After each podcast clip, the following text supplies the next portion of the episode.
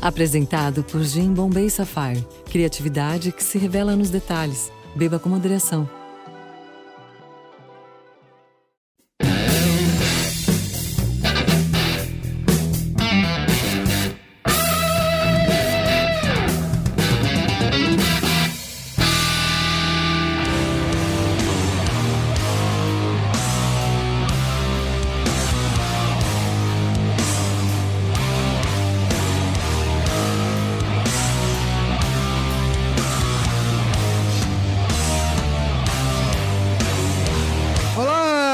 Carlos Merigo, esse é o Braincast número 71.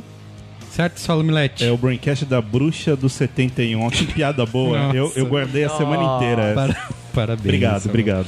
Hoje a gente vai falar sobre branding. Isso. A galera que adora nossos títulos em inglês. Outro dia eu, eu botei no Facebook, era um post até sobre o Festival de Cannes, que era assim... Grand Prix de Cannes Lions para Beauty Sketches, não sei o quê. Aí alguém só comentou assim, pô, tem uma só, só tem uma palavra em português nesse título. Você é muito americanizado. né? Exato, é. Eu falo, eu, só- eu falo pra essa galera, meu, olha o nome do site. Entendeu? Né? Aliás, eu vou aproveitar essa deixa que você abriu aqui. Faz dois programas que eu li um comentário de um amigo ouvinte que falou, falou que ele tinha um estúdio de fotografia e que ele passeava com cachorro ouvindo Braincast. Eu não me lembro o nome do estúdio, mas era Estúdio 9. E ele falou: Ah, eu escolhi essa, o nome do meu estúdio por causa da música Revolution 9 do Beatles. É verdade. Ah, olha isso, é meu. plágio. Esses caras, Que- esses imitões. Tipo, é que nem DM9, né? Se inspirando no, no B9. É. Apresentar nossos convidados, Saulo. E você nem falou. Ah, você já falou o tema, é verdade. falei você só precisa fazer isso, aproveitar os convidados. Estamos aqui com Guga Mafra. E aí, Guga? E aí, boa noite, tudo bem? Tudo bem? Vinícius Melo, já, outros carnavais já esteve aqui, de volta. Exatamente. Nosso carioca de estimação. Ah, agora que ficou laureado, né? Eu tenho que vir porque eu mereço. Ficou laureado. e Guilherme Sebastiani. E aí, pessoal, bom dia, boa tarde, boa noite. Boa. Alguém veio falar sério nesse Isso, programa. exatamente. Alguém vai, veio falar. É, é, ele tem a nossa cota de carioca e tem a nossa cota de pessoas que entendem do tema. Eu tô feliz que agora que a gente comprou essa cadeirinha de criança, o Vini pode vir mais vezes. Meu Deus do céu. Vamos Pô, ninguém comentando, me falou que eu tinha que falar sério, eu não vim preparado pra isso. comentando aí, Saulo.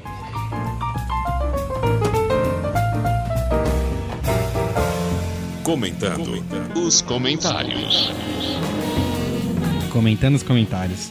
É, antes de comentar nos comentários, eu queria agradecer a galera que votou na- no Braincast, porque a gente ganhou o Pix no último sábado, certo? De melhor podcast. Detonamos toda a concorrência, Guga Mafra. Pois é, é, parece que os votos, o voto agora é só dos intelectuais, né? Isso. Jurados, jurados intelectuais, e aí a gente ganhou. Isso, a gente ganhou. E eu queria. O Yasuda foi lá receber o prêmio, valeu, Yasuda. Ele falou que eu sou antissocial, porque agora eu tive um filho. É verdade, um E é pouco uma que eu sou verdade, antissocial, mas eu não fui porque eu não estava em São Paulo, senão teria ido lá. Então, o Yasuda representando o Braincast. E eu queria falar uma coisa que eu ando ouvindo muito aí nas mídias sociais, o Gamafra. Sobre você, sobre o seu sucesso, que você tira fotos e dá autógrafos. É verdade. Né? Rolou isso. Isso. É, o Yasuda. Quem, quem, quem contou isso? Foi o Yasuda? Foi o Yasuda, ou o Cris Dias. Cris sei. Dias, é. E aí eu queria lembrar que o Guga Mafra, todo o seu talento, né, foi descoberto aqui no Braincast. É verdade. Não é verdade? É verdade. Você não é de outro podcast, apesar de você ser o mago de outros podcasts. De Ah, nem, outros... nem você. Nem, nem você. certo? O- Como assim? Porque você também já participou de outros podcasts. Já participei, mas. Mas, o seu lugar é aqui no Menor. Isso, exatamente. Olá, Guga- eu sou o Carlos Merigo. Exato. E, Então, Guga, e Guga Mafra também. Eu também. Do Braincast, Eu entendeu? também. É, Mas, mas, veio uma, claro. mas veio uma galera falar comigo por causa do, do Braincast. Isso, e, muito- muito bom. E perguntar é, se eu podia ler o e-mail deles. Eu achei muito legal. Todo mundo quer que você. Eu retenho um- um- uma abelada aqui que é para também pedindo pra você ler. Vem É, isso direto. E eu falei, eu falei, ó, escreve lá, se for bom, a gente lê.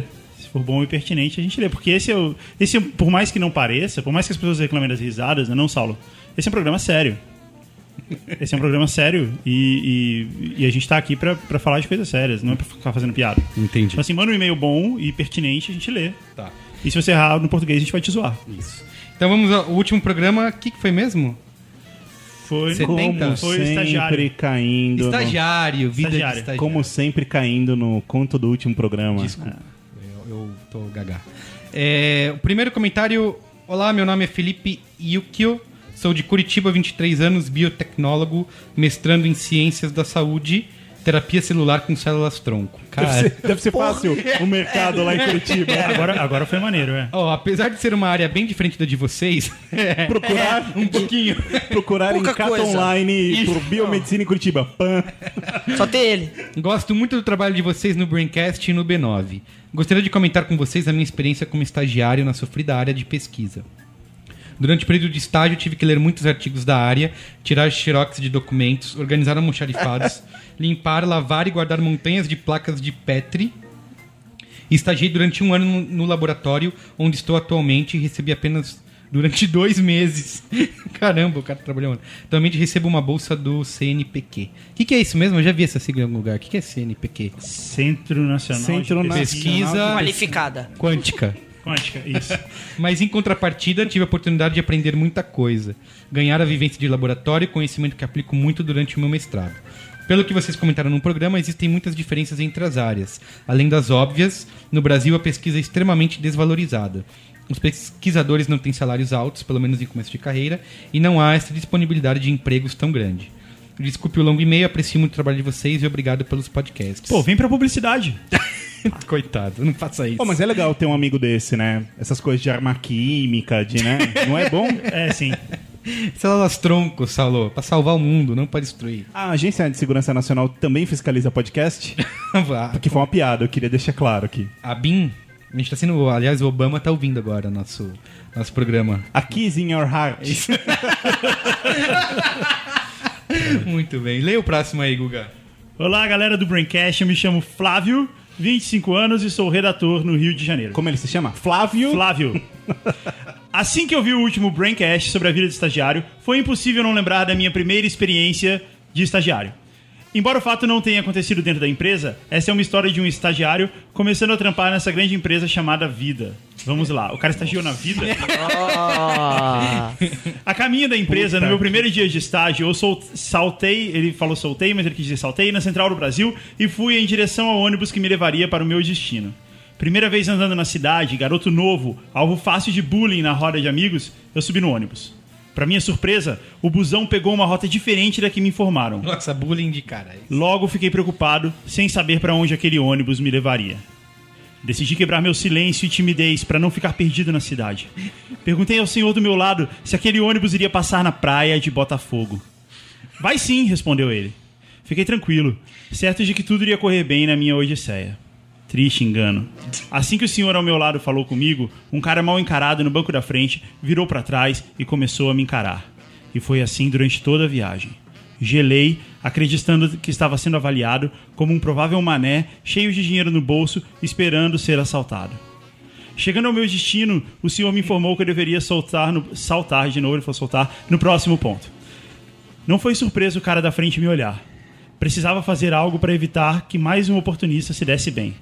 Foi então que me enchi de coragem e revolta para comentar o que o senhor com o senhor ao meu lado.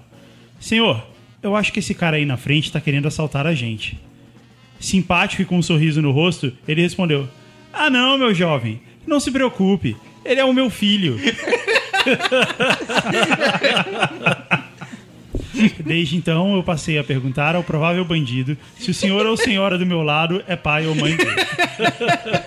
Nunca se sabe quando isso pode acontecer de novo. Forte abraço e continuem com o belo trabalho. cara, começou como Agatha Christie, né? Terminou com Praça é Nossa. Que demais. Temos mais comentários Temos aí? mais um. Quer, você quer ler? Não, leia aí, por favor. Tá bom, fala tímido, gente. Marcos Ravena. Sei que o foco desse Braincast não. Ele não falou mais nada, o Guga. Quer inventar alguma coisa aí? Ele tem 42 anos e ele é pizzaiolo aqui no Bom Retiro. Não, é, na verdade, na verdade, ele comentou pelo Facebook, a gente sabe tudo sobre a vida Isso, dele. mas a gente não pode falar. Vamos não falar. Sei que o foco desse Braincast não é Mad Men, mas diante dos comentários dos participantes sobre a situação do Guga, resolvi comentar. Acho que a maioria dos convidados julgaram Mad Men ruim porque não entenderam que a série não trata apenas de publicidade. Diria até que a publicidade é apenas o pano de fundo. Não, mas isso é, isso é. Tá bem óbvio Isso. a série o tempo inteiro. Exato. Pois é um ambiente propício para que os reais anseios humanos fiquem mais perto. Sexo e poder. bom, bom resumo. Tá, pronto. dos, dos Obrigado. anseios humanos. E bebida. É quase um spoiler, né? Dinheiro e peitinho. E uísque. Isso, sem a série. Sim, a série é meio chata na primeira temporada. Mas porque é uma temporada introdutória, onde o telespectador é introduzido ao contexto da época e ao personagem Don Draper. Mas já na primeira temporada é possível ver o potencial de surpresa que a série tem. E isso é marcado a cada final de temporada. Cada temporada começa com um rastro da temporada anterior. Óbvio, mas o conteúdo é tanto que a série tem vários pontos de surpresa ao longo das temporadas. Temporada, temporada, temporada, né? E no final muda quase radicalmente. Isso pode ser visto muito bem no fim da primeira, da terceira, da quinta e da sexta. Temporada. Tem- temporada. O mais interessante é que vai se conhecendo um pouco mais de Don Draper a cada temporada. Logo passa a se entender algumas das suas atitudes e como ele foi for- formado alguém tão eloquente e decidido. É merecidamente uma das melhores séries dramáticas dos últimos anos e isso não sou eu quem digo, é afirmado pela quantidade de prêmios conquistados. Cara, eu concordo com tudo que ele falou aqui, mas acho que no final eu acho esse argumento bem cagado, assim, tipo, ah, é só porque algo ganhou prêmio, ele É. ele é melhor, entendeu? Tipo o Braincast. Tipo Braincast, exatamente. e assim, eu na nossa discussão eu falei, eu quero assistir Mad Men, eu tenho vontade de ver. Só que a primeira temporada, no- no- a partir do quinto episódio, eu não consegui passar, mas Eu eu, vi vou. É, eu vi todos A primeira e temporada a é primeira bem temporada, assim, se você sobreviver a primeira e a segunda, ver, você vai embora, mas, Mas é, vale a pena. é arrastado mesmo. Vale a pena perseverar. E aí, Saulo, o que você ia dizer? É, eu, eu acho que assim, isso que ele falou, pra mim, ficou bem óbvio já na primeira temporada. A publicidade é simplesmente. A agência é, o- é o pano de fundo. isso, ninguém Tá- esperava Tá, que muito fosse. claro ali que é sobre relacionamentos e outras coisas. É, eu fui até a terceira temporada e aí eu, eu, eu dei, assim, de. de- Deu no saco, sabe? Eu falei, não, eu tá tenho- bom, já entendi. Eu até me lembro que quando eu parei de ver, eu, eu meio que fiz uma previsão. Eu. Aconteceu uma coisa, eu falei, bom, eu acho que daqui a um ou dois ou três capítulos vai acontecer isso, isso e isso, porque já foi o que aconteceu antes e já foi o que aconteceu E antes. foi. E foi. Aí eu falei, não, parei. Saulo. Não, é, Saulo é, é tra- porque, é porque começa a ficar- Nostradamus. Sabe, que- sabe o que que tá assim? Aliás, eu nem comecei a ver e acho que eu nem vou, Dexter. É mentira, você vai ver sim. Vai, lógico, Só se lógico. minha mulher me obrigar, porque eu. Não. eu É a não última temporada, você tem que Mas ver. tá cagado já. Mas e Não, não, isso não é tá. qual é a boa. Eu já vi o primeiro, é da a oitava. última, Mas é a começa última. Ctrl C, Ctrl V, eu desisti, mas eu, eu concordo com ele. O A Dexter vai ser uma- diretor no, no é segundo episódio, é. De uma forma ou outra é interessante. E eu acho que assim, entre melhores dramas, meu, acho que Breaking Bad come Mad Men com farofa, mas tudo bem. É, mas a parte que eu mais gosto de Mad Men é a parte da publicidade. Ele falou que não é apenas sobre isso. É, tal, você mas falou a parte isso. que eu mais- É verdade. que eu Você mais falou num programa que E é- nas últimas temporadas é mais sobre publicidade. Fala-se mais sobre o meio Eu vou ver, eu vou tentar. Vai, Vai lá, vai, vai, vai. vai. vamos, ao, vamos ao tema, ô Saulo. Saulo Milete, Eu. o que, que é branding? Ah, trouxemos um especialista aqui. Ah, queria saber a sua versão dos fatos. Aliás, já, já recebemos até um esporro, né? Porque o programa nem começou, a gente postou uma foto com, com compasso. Exato. E já falaram, já fiquei preocupado porque eu vi um compasso qual que vai ser a aí. definição de branding? E aí, Guilherme, conta pra gente, você que, que manja. Bom, vamos lá.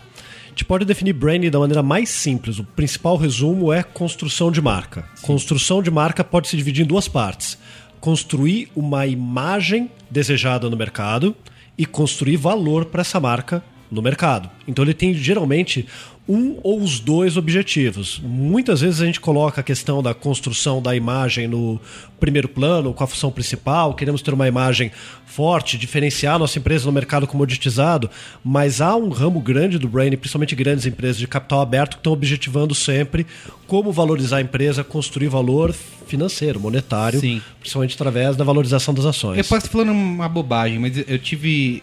Agora eu vou, vou soar bem que nem você quando falou. Quando eu estive em.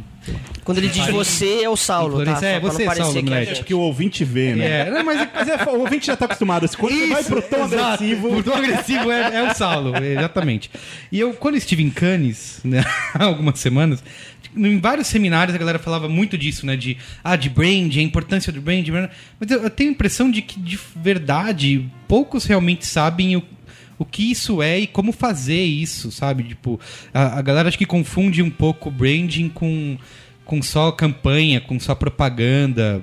Tô falando bobagem ou realmente a gente no mercado Ou a gente logomarca, né? Ou com a logo- é, também. exato. Exatamente, é por aí. Ah, fez o- Marketing. O cara faz o logotipo e Isso. fala, não, isso é branding. Isso. Ó, a gente fez um branding aqui e mostra só o logo bonito. Aliás, porque o Guga falou logomarca, eu já tô visualizando 20 comentários. É, não é nesse logomarca. post. Tipo, é, whatever. Tá, mas eu tô falando bobagem ou o mercado realmente. O mercado realmente tem essa confusão. Na verdade, tem dois lados nessa história. Um lado é uma confusão que é mais recente. Um lado, se a gente voltar bem pro começo do Brain, não tem profissionais formados em Brain. Você não tem uma graduação, embora hoje vocês tenham pós-graduações e MBAs. E aí, é claro, você começa a ouvir na mídia essa palavra, ela é colocada como uma nova galinha dos ovos de ouro. Imediatamente, todos os autores profissionais que estão no mercado começam a querer tomar posse disso. Como se fosse, ah, é uma nova onda, é um novo espaço, eu tenho que enfincar um lá. É a palavrinha do momento. É. E aí o que acontece? Como já foi marketing no passado, isso já aconteceu também com marketing. Um monte de gente falando que fazia marketing, na verdade, é, até hoje é, é curioso. Você vai às vezes conversar com o departamento de marketing numa empresa e a empresa enxerga o marketing como aquele carinha que está lá para cuidar do contato com a agência, como se marketing fosse cuidar só de comunicação. Então a gente não está nem entendendo direito o que é o marketing no Brasil hoje, quanto mais o branding. Mas é um problema mundial, não é só aqui. Então o que é que você acontece? Um monte de gente querendo tomar posse disso, falando, não, a é, três situações comuns. Na área da publicidade, não, a publicidade sempre fez branding, porque a publicidade sempre construiu com as suas campanhas marcas fortes. Acidentalmente é verdade, É, é verdade. mas não era uma intenção construir uma marca, a intenção era fazer uma puta campanha bacana. É, é, é, eram coisas mais específicas, né? Tipo, de, na- de um momento do que de realmente pensar algo que seja duradouro, que vai deixar essa. criar essa imagem de marca que vai durar du- vários anos. Independente da campanha, isso que eu, é isso que eu vejo bastante, assim, de.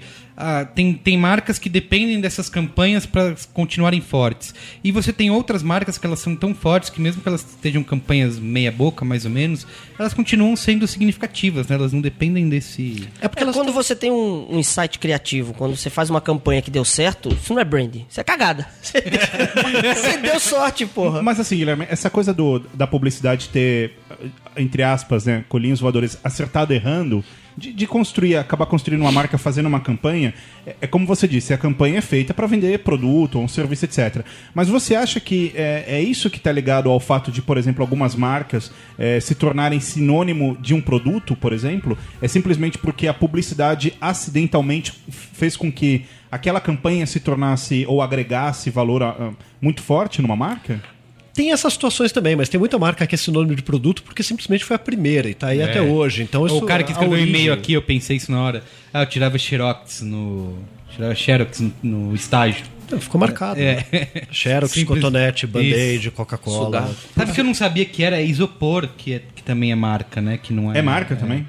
É isopor, não, celofane, eu acho. Um dos dois. Fórmica é marca, a gente fala Fórmica todo iluminado, Fórmica é marca, tem, tem um monte de marcas que estão aí no dia a dia, mas é porque elas foram geralmente as primeiras, ou as primeiras que apareceram com maior força com comunicação. Então, isso sim ocorreu. E a gente tem grandes campanhas que eram objetivos de serem campanhas publicitárias que acabaram gerando posicionamentos. O Escola da Redonda é uma das principais.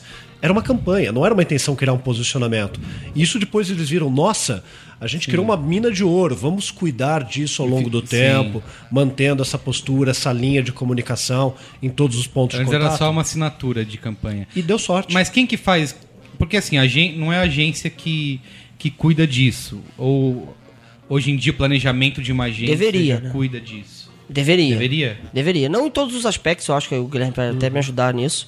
É, tem alguns aspectos que eu acho que precisaria sim de uma consultoria, pra, principalmente pesquisa, uma série de trabalhos que se você for fazer, você não faz o resto do, do teu dia a dia, principalmente na agência com a dinâmica que a gente já conhece. Mas como, pelo que eu vejo, pelo trabalho que eu fiz em agência e pelo que eu escuto, o, o departamento de planejamento nas agências é sucateado.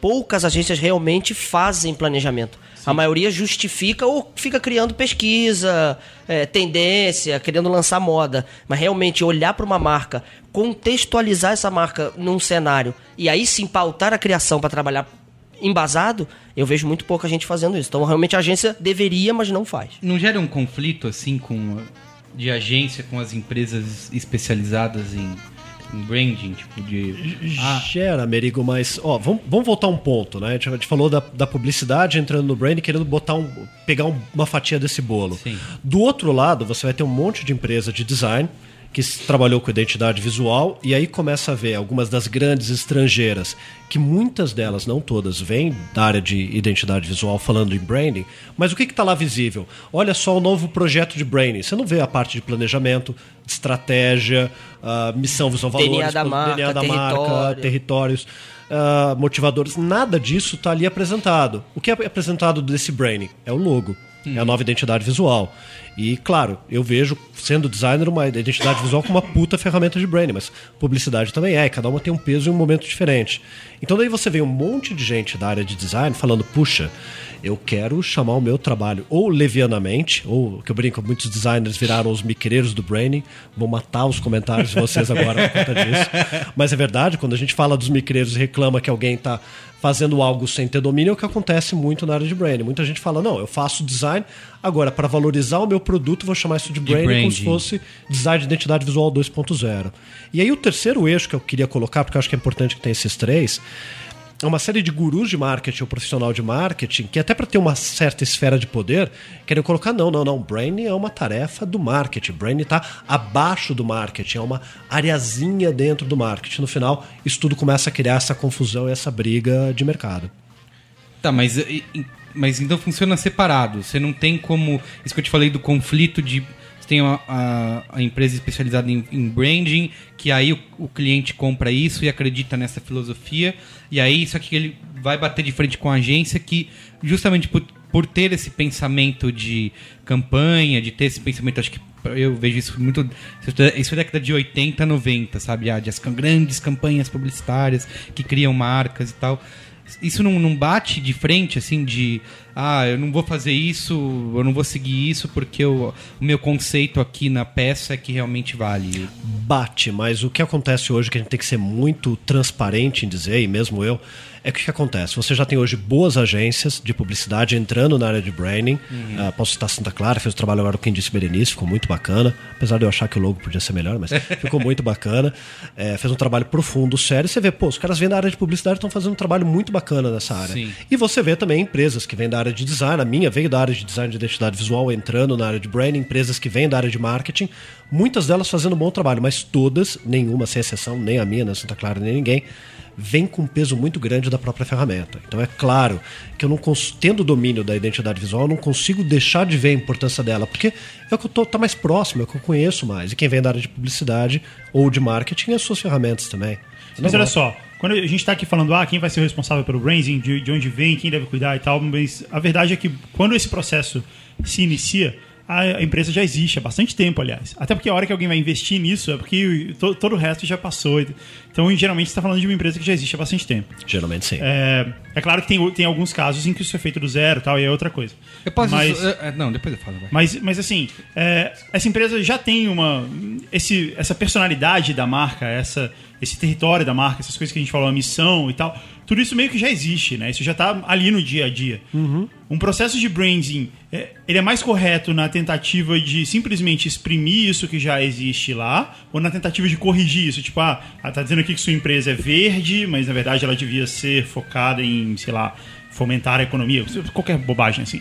É, Nessa área há uma divergência de opiniões. Eu vou te dar a minha e Aham. tudo bem se alguém pensar diferente. Ok. Eu não acho que você consegue trazer à tona para a marca algo que a empresa já não tem na sua natureza. Então, se a empresa já existe, a minha visão é, por mais que ela não tenha de repente ali internamente uma pedra preciosa, preciosa, genial, brilhante, ela tem algo de bom que a gente pode trabalhar e começar a fazer algo que já existe na cultura da empresa, fazer muito mais parte dela como um todo do ponto de vista estratégico. Mas a minha visão é que não adianta pegar uma empresa tradicional e querer comunicá-la como inovadora e ela fala, não, todo mundo agora aqui dentro quer, porque ela não vai conseguir entregar isso para o mercado. E aí vai decepcionar, vai ser muito pior. Mas, mas você acha que isso é.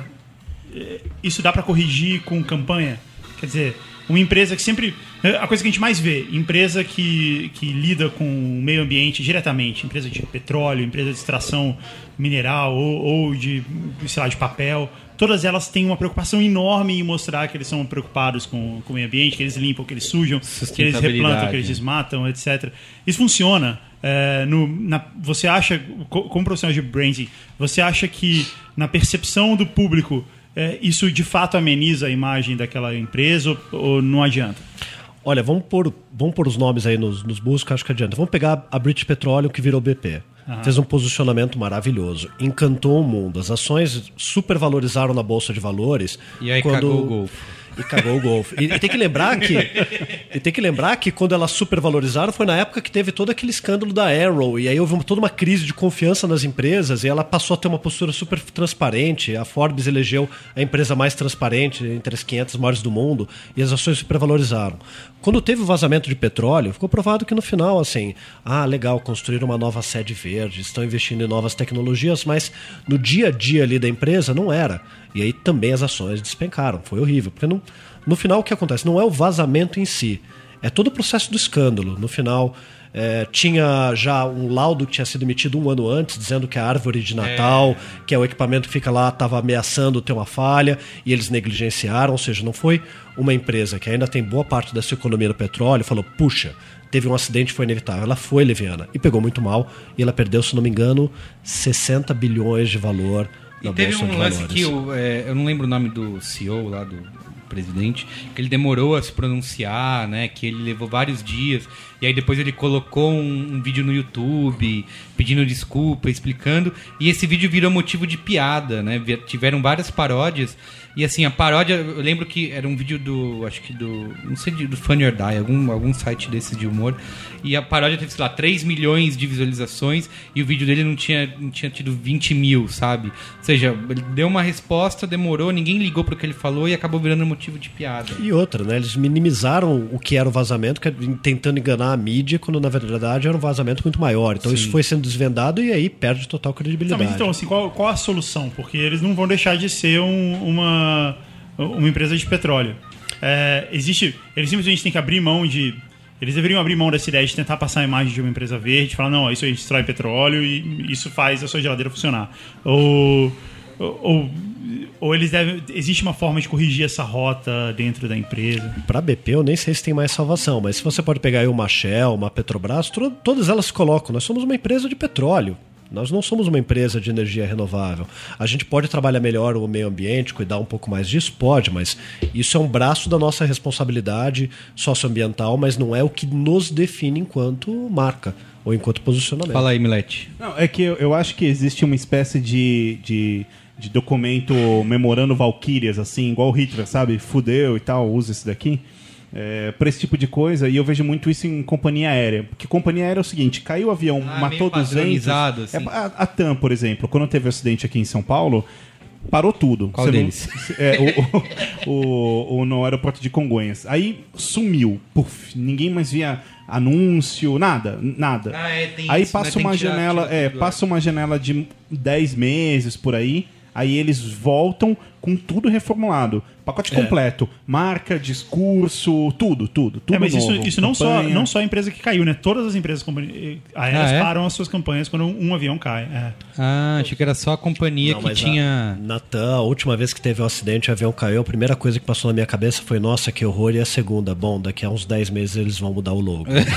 E de fato, e de, fato aconteceu. Mudaram o logo, tudo, né? Mudaram completamente todo. todo, todo... Mas é, sobre esse assunto, assim, da, em relação. Porque a gente está falando aqui da, da marca e estamos falando também da postura da empresa perante o mercado, etc. Mas assim, Guilherme, você acha que. As pessoas. Todo mundo sabe que a marca, de uma forma ou outra, é a identidade de uma empresa. Mas você acha que uma marca tem que atestar a qualidade de um serviço ou produto também? Ou isso cabe só à própria empresa? Me dá um exemplo, não sei se eu peguei. Nespresso, por exemplo, a, a marca e todo o posicionamento dela, toda a forma como ela se comunica, tem que atestar é, a qualidade do produto que eles oferecem ou não? Ela não tem essa necessidade. É que qualidade hoje que é um, é um dos principais dilemas quando a gente fala de diferenciação, porque os produtos estão cada vez mais similares, a verdadeira diferenciação de qualidade técnica é muito pequena. No dia a dia a gente até tem uma ilusão de que a gente entende de diferentes produtos e fica discutindo. Isso é uma, coisa recente, de- certo? De, dessa, essa, de ser tudo igual. Porque... É comoditização por conta da tecnologia, está muito mais acessível. Hoje você consegue comprar o mesmo equipamento que teu concorrente comprou, né? Em um outro caso ele desenvolveu, você faz uma engenharia reversa e consegue ter o mesmo equipamento, ou você vai lá no mesmo fornecedor do equipamento para fazer molho de tomate que o cara tem e você consegue fazer um, Não, é. um molho igual. Não, não precisa nem ser molho de tomate. Tipo, esses ultrabooks Eles são todos fabricados, eles são exatamente o mesmo, só muda a logomarca em cima. Mas eu acho que o, o Saulo tá falando também é o seguinte: é, se você tem um produto que. é, ou a sua marca, que ela é sinônimo de um padrão de qualidade e você lança um produto. O brand tem que contemplar que o mínimo que aconteça é o mínimo da expectativa seja atendida. Eu acho que é um pouco por aí em termos de qualidade. é, e, e aí, tirando o lado subjetivo, é muito mais uma questão de expectativa. O que você já sabe como a sua marca é percebida e como é que você faz com que o produto se aproprie disso e tenha a mesma percepção de qualidade do que a marca tem. Acho que Exato. é isso. Um, um exemplo Isso. que eu acho que cabe bastante é, nesse exemplo. É, um exemplo, eu falei de exemplo duas vezes, né? Um exemplo que É, cabe é, bastante Você nesse você exemplo. tá bom pra mandar um e-mail agora. Tá, vou mandar. Falando temporadas. É. É, eu acho que é a Apple, porque assim, eu acho que eles têm todo esse. Tem essa percepção, né? Tem. ah, como que é? Chama o campo de. Como que é o nome? Que é O campo de distorção. Isso, o campo de distorção da realidade que a Apple criou ao longo dos anos. E agora eles voltaram, eles estão com uma campanha que eu acho que exemplifica muito bem Eu isso. tenho uma teoria, que o campo da distorção foi criado por quem ainda não virou Não cliente é. Apple. é. que é que é essa assinatura deles que é design em Califórnia porque tem como eles até então eram sinônimos de inovação né produtos sempre anos à frente da concorrência a concorrência correu atrás leia-se copiou e tem um monte de gente atrás da Apple é, lançando produtos tão bons quanto Não, eu me sinto tão mal parecidos dizendo- quanto. Isso, tão parecidos quanto. Boa, Saulo. E aí eles sentiram essa necessidade de lembrar que qual é o diferencial da Apple, né? Qual sempre. O que, que é o grande lance da Apple e que durante todos esses anos ajudou a construir a imagem que a Apple tem hoje, que é justamente isso, que é o design deles, que é o que é pensado na Califórnia. Pode ser feito na China, como todo mundo faz, só que eles são pensados na É que daí, Califórnia. quando você fala China, você está falando do, do- você tá falando do design de produto em si. Mas a gente pode entender design como toda a experiência que o usuário exato. tem, né? Você assistiu- eu te mandei o comercial lá da Apple com essa assinatura que tem, Sim. que é, é justamente eles falam disso, assim, não é só, não é pelo design do produto, digo visualmente, mas é isso que você falou, pelo pensamento, pela inovação. E eles fazem Você aquele compra, você abre a caixa, já é tudo diferente. é, né? faz aquele discurso emocional de que muda a vida das pessoas e de que nananã. Então eles voltaram a, a- a celebrar isso, assim, né? Por que, que você comprou um Apple? Por causa disso. Porque é uma empresa que pensa nesse lado. É, e aí eu acho que cabe nisso, né? De, de você de você ter uma marca e agora e, e preocupado em, na qualidade do produto, né? Em, em mostrar pra você que aquilo que você tá comprando é pensado por essa galera, né? Eu queria te perguntar uma coisa, Guilherme. É o seguinte: é, a história da manutenção de marca. é, quando ela é realmente necessária? E eu pergunto isso e eu queria até abrir um, um exemplo aqui de uma coisa que eu sempre achei muito curiosa, duas marcas super conhecidas, que são a, a Coca-Cola e a Pepsi, né? Uma que praticamente nunca teve uma manutenção e outra que tem manutenção atrás de manutenção ao longo das Manutenção se chama troca, é, mudança de... de, de discurso e de. e- né? Tipo isso. É, p- porque a Pepsi já mudou completamente e Várias muitas vezes. vezes. E eu não falo só do. Só do falando ah, de layout, etc. Mas até mesmo de discurso, né? É, e a Coca-Cola não. Como você enxerga isso e, por que, e quando você acha que, que deve haver uma manutenção? No caso da, da identidade da Pepsi, da relação da Coca-Cola, primeiro assim, sempre teve algumas pequenas alterações na forma como a marca da Coca-Cola se inseria, até aí normal, é, muitas até bastante, totalmente, quase totalmente sutis. Mas aí que tá, vou, vou contrapor um ponto que você colocou, Saulo. Se a gente for olhar toda a história da Pepsi, o posicionamento é o mesmo há acho que mais ou menos uns 40 anos. O posicionamento dele é virar e falar: Cara, você vai beber o mesmo refrigerante que seu pai, você vai beber esse refrigerante velho. Eu A tal da nova Pepsi." geração, né? Nova geração, Generation Next. O tempo todo eles trazem novos slogans para falar a mesma coisa.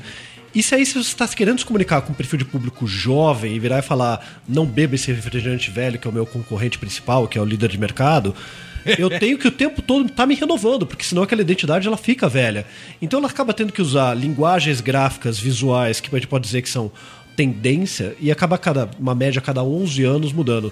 Não que esse seja o intervalo, mas a última vez que eu contabilizei a história da Pepsi, dividir o número de mudanças de marca, dava mais ou menos umas eh, mudança a cada 11 anos, embora a última tenha sido bem recente. Sim. É, acho a última mudança horrível Tem o, visualmente tio- o tiozinho gordo lá que É. tem a, a imagem. desnecessário, mas ao mesmo tempo quando você vê o design do produto, da lata, da garrafa, totalmente diferente, ficou muito bacana, né? Simplesmente pelo uso da cor, além do azul de uma maneira mais expressiva. O primeiro logotipo da, da Pepsi era quase igual ao da Coca-Cola, tava na cara, assim, tô imitando o meu concorrente. Mas então, eu acho essa mudança boa nesse atrás, caso. né?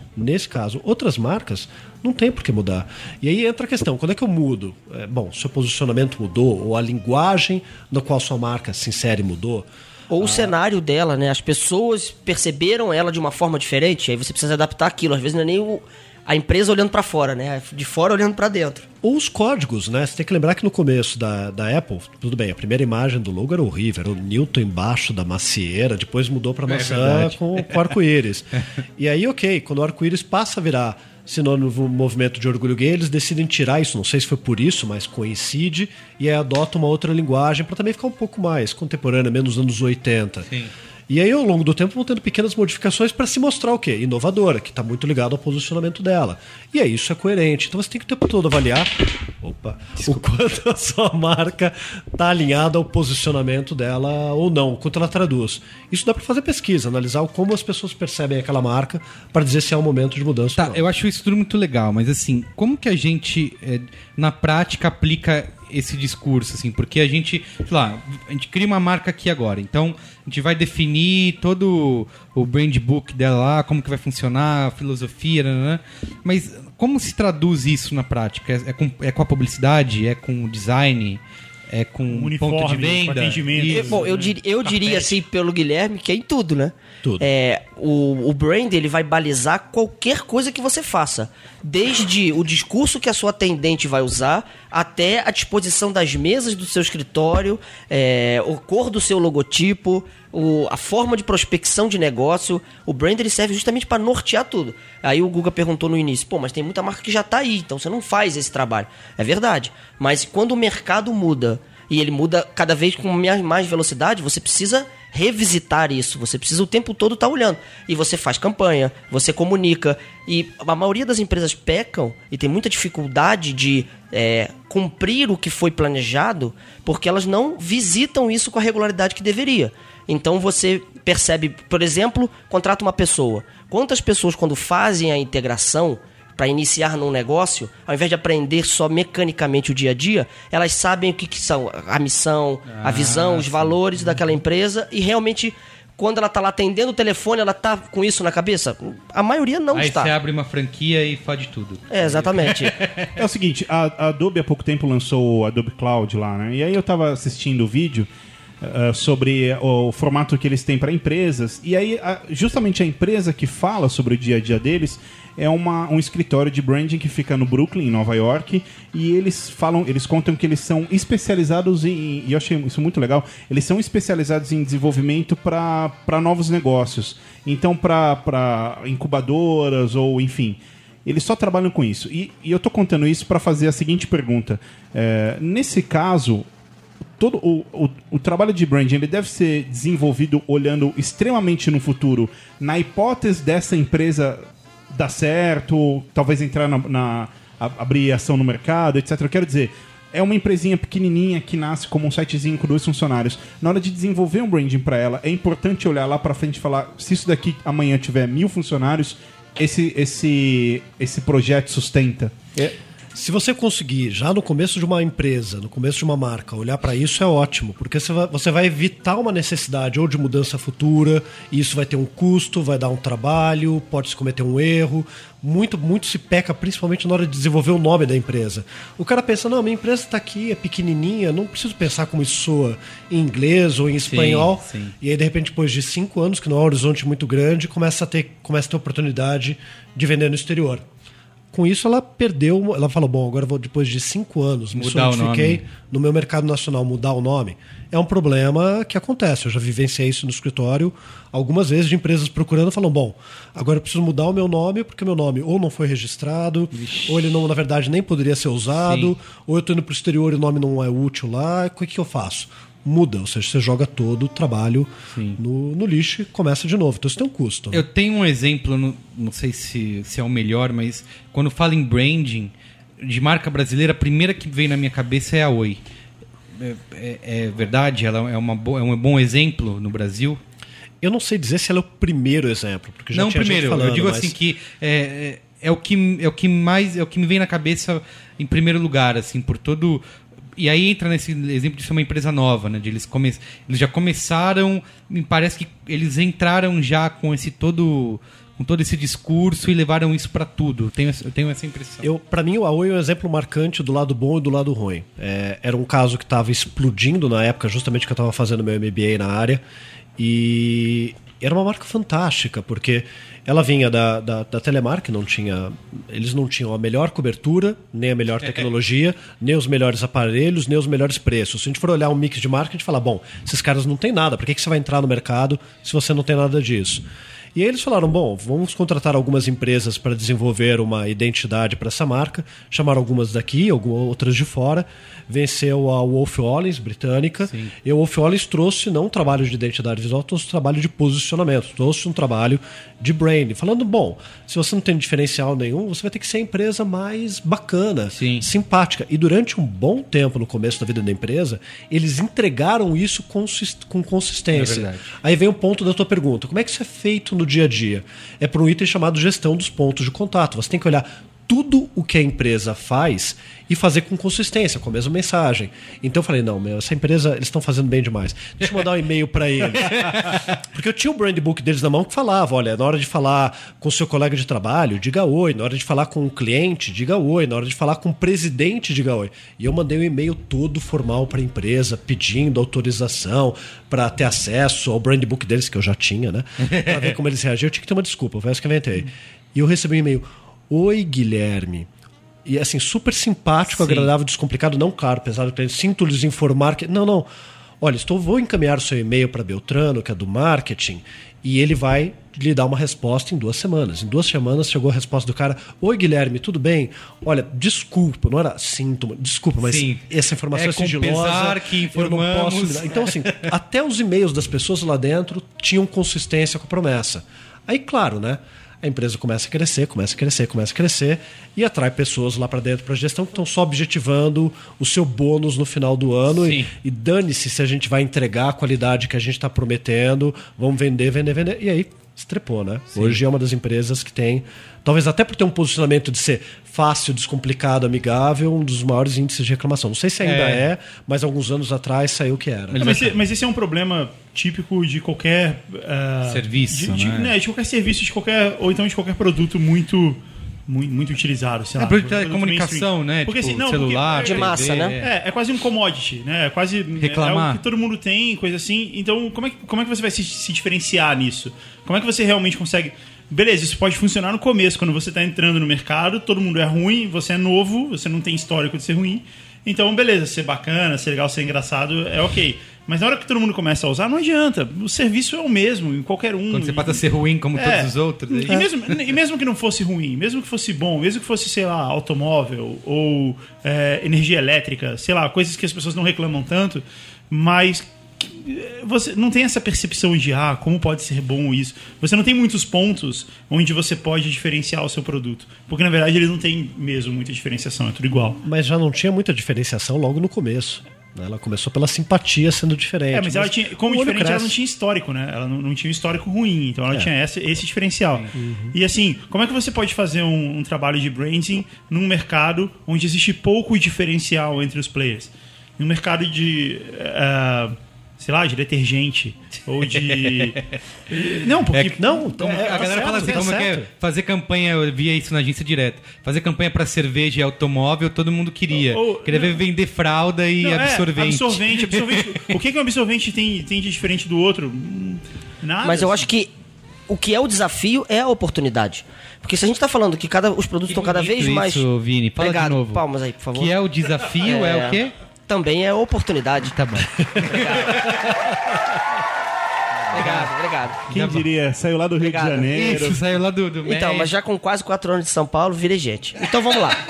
Os cariocas que estão ouvindo isso, Não, depois já era, ficar já era. nos comentários. Não mandem e-mail para mim. Pessoal, ó, é o Vini que tá falando, hein? Mas aí o, o desafio para mim também é oportunidade, porque quanto mais comoditizado, mais as pessoas tomam decisão por um lado emocional. E aí você ter uma comunicação como essa, onde fala oi, onde é mais impessoal, onde é descontraído, na hora você percebe a diferenciação. Você fala, pô, olha o e-mail que eu recebi da Oi, olha aqui o da Vivo, da Claro, da TIM, da não sei quando, da BR com. Quando chega o e-mail, quando eu respondo. Não, então, é claro, assim, o que aconteceu foi que eles se perderam. Eles fizeram o trabalho já no mercado extremamente competitivo e comoditizado. E no momento em que eles mantive, conseguiram manter, até onde eles conseguiram manter esse trabalho, deu um resultado e uma percepção muito boa. Tanto que a gente está discutindo aqui, que virou realmente um case. Mas depois se perde. Se perde porque é isso. Você contrata pessoas, você muda o mercado, você acontece. E você não revisita esse brand, você não faz com que as pessoas continuem atuando sobre ele. E aí, um abraço. Então, mas, mas, isso, tem, gente. mas tem como não se perder? A gente tem exemplos de, de empresas que são enormes e que ainda assim mantiveram a sua personalidade, Eu queria, etc. eu queria antes de, de abrir isso, Guga, bater um pouco mais no oposto, eh, nesse ponto que você está falando. É, é algo que eu acho bizarro, que é o seguinte: ah, agências de publicidade, quer dizer, o mercado que a gente, que a gente veio, etc., e está, de certa forma, é, agências que, que promovem branding, teoricamente, né? Ou às vezes sim, às vezes não, como o Guilherme falou da Santa Clara, que fez agora um trabalho bem bacana. Outras dizem que vai fazer brand, faz só um trabalhinho de design gráfico, ok. Mas o meu, o meu ponto é, eu, eu acho impressionante como as próprias agências de publicidade eh, não conseguem fazer uma manutenção ou, ou uma vida perene para as próprias marcas. Porque, cara, eu, não, eu me lembro de pouquíssimas, a gente conta no dedo as agências, grandes agências, que conseguiram manter uma marca por mais de 10 anos, né? Porque é, é, é XXX, aí XX mais DDX, mais BYX, aí compra outra e muda. Cara, você nunca tem uma. uma é Não, muito, você diz as, próprias, as agências próprias como agências, empresas. é. Não, e quando entra Eu- um sócio novo, dependendo da personalidade de quem era É, essa pessoa, exato. o brand tem que ser revisto. Tem que mudar, muda né? nome, Porque é uma outra pessoa muda que está entrando, é uma outra visão. Oh, e o que eu quero dizer com isso é que quando nós olhamos para grandes escritórios, por exemplo, a, a Wolf Hollins, a, a Pentagram, etc., que tem, tem, tem marcas tão consolidadas ao longo das décadas, aqui isso ocorre quase. é- é- eu sei que é quase leviano falar raramente, mas ocorre pouco, sabe? As próprias agências são, os- são, são muito. Ela tem um comportamento meio camaleão, eu acho, sabe? Vem na cultura do quero me adaptar ao mercado, quero que me adaptar ao que está dando certo. Mas se você olhar, olha para fora, eu não sei se a mesma realidade se aplicaria aqui ou não. Pentagram, Wolf Hollins, Limpicott, Landor, elas têm uma consistência daquilo que eles se apresentam, É do que verdade. dizem que eles fazem e como fazem. E todas fazem brand ou, ou É. design gráfico, mas fazem de formas diferentes. E eles têm essa consistência há muito Isso. tempo. É, eu vejo, até quando a gente coloca no B9 essas grandes, os grandes redesigns, etc., você vai ver o nome de quem está envolvido é uma dessas empresas, assim. É Você sempre... quer um exemplo? Eu fiquei três anos na Fischer. Quando eu entrei era Fischer América. Aí virou Ah, Fischer sim. Fala. Aí quando eu saí virou Fischer and Friends. Eu falei, cara, Fischer, sei lá, dá longe. Não fica mudando de É, e- Você tinha cinco empresas no teu currículo e era uma só, né? Isso, exato. É, e, e ela não é a única, né? Na verdade, ela, ela é só. Não, a maioria das. Entra grupo, sai grupo aí, isso que o Vini falou, de sócio, tem muita questão de, de ego também. Ah, não posso ficar com o negócio anterior, né? É, a gente começou esse papo, Guilherme. Você estava falando sobre a- a- o trabalho das empresas, o interesse das empresas em construir. é, na verdade, não construir, mas muitas vezes agregar mais valor à marca. E eu queria te perguntar o seguinte: como a gente consegue eh, quantificar ou ter uma ideia do valor de algo que é intangível?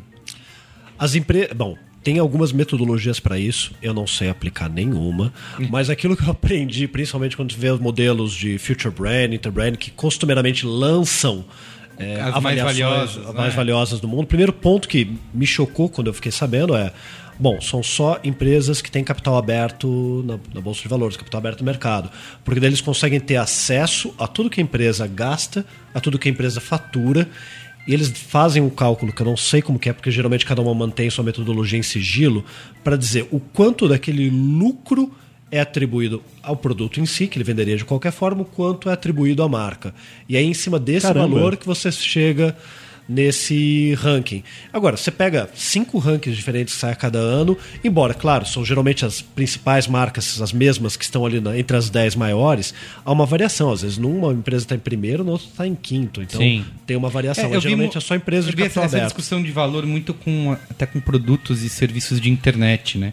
Porque um caso do Instagram, né? Que o Facebook comprou o Instagram, foi por um bilhão e tal lá, e todo mundo discutiu esse valor, porque é, o Que Instagram. era de graça na App Store.